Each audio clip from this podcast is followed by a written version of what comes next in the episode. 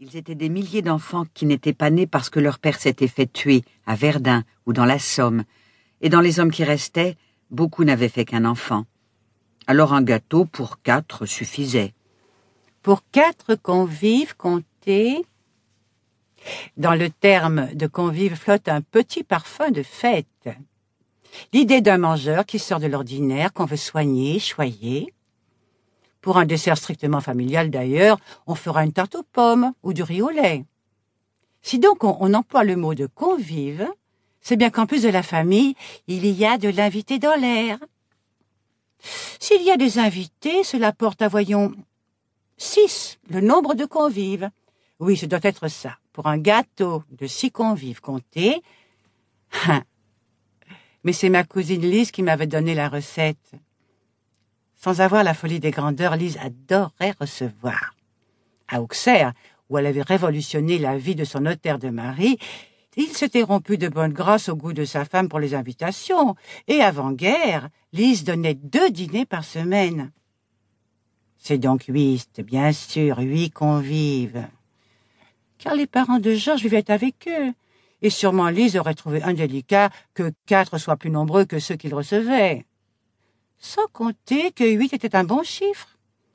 Il permettait aux conversations de table de ne pas languir et d'être cependant celles de tout attabler, à chacun de quitter la soirée ayant écouté et l'ayant été.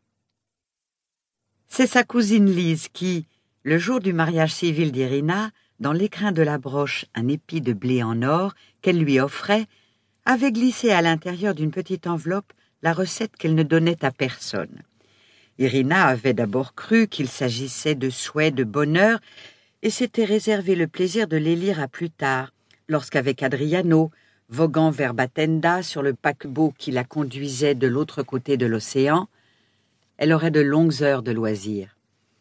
Le soir de la fête donnée à l'occasion du passage de l'équateur, au moment d'accrocher la broche à la robe noire que, jeune mariée, elle avait dorénavant le droit de porter, elle avait eu envie de lire les mots de Lise.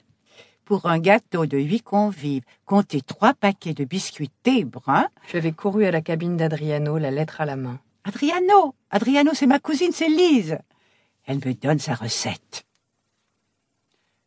Je n'avais pas choisi Adriano, pas du tout. Elles étaient rares les jeunes filles de chez nous qui choisissaient leur mari. Un jour, mes parents avaient sans doute trouvé qu'il était temps que je me marie, parce que, ne l'étant pas encore, je bloquais ma sœur cadette. C'était comme ça. On devait se marier dans l'ordre des naissances. Elle travaillait rue Saint-Honoré dans le magasin de soierie de son beau-frère. Un jour, deux hommes étaient entrés. C'était rare. Ils venaient acheter un coupon d'imprimé. Ils avaient mis un temps fou à choisir, ils hésitaient beaucoup entre une impression cachemire et des poids.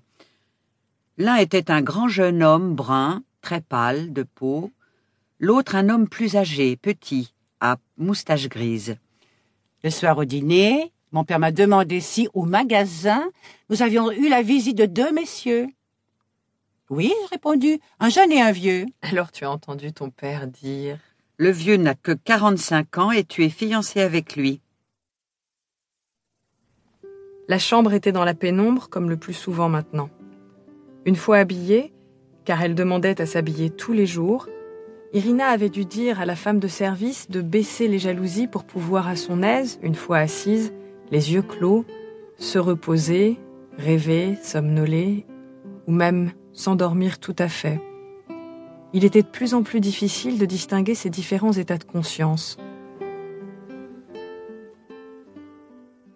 Suzanne s'approcha à nouveau de sa grand-mère. L'ombre des stores lui dérobait ses traits. Pourtant, il lui sembla voir sa grand-mère remuer les lèvres.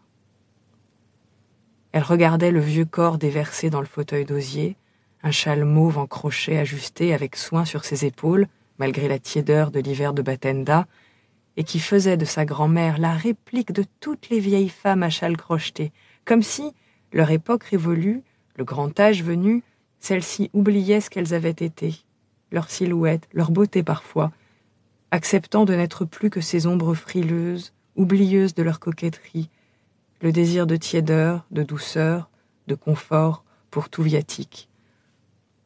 Elle regarda les mains de sa grand-mère, abandonnées sur la robe grise.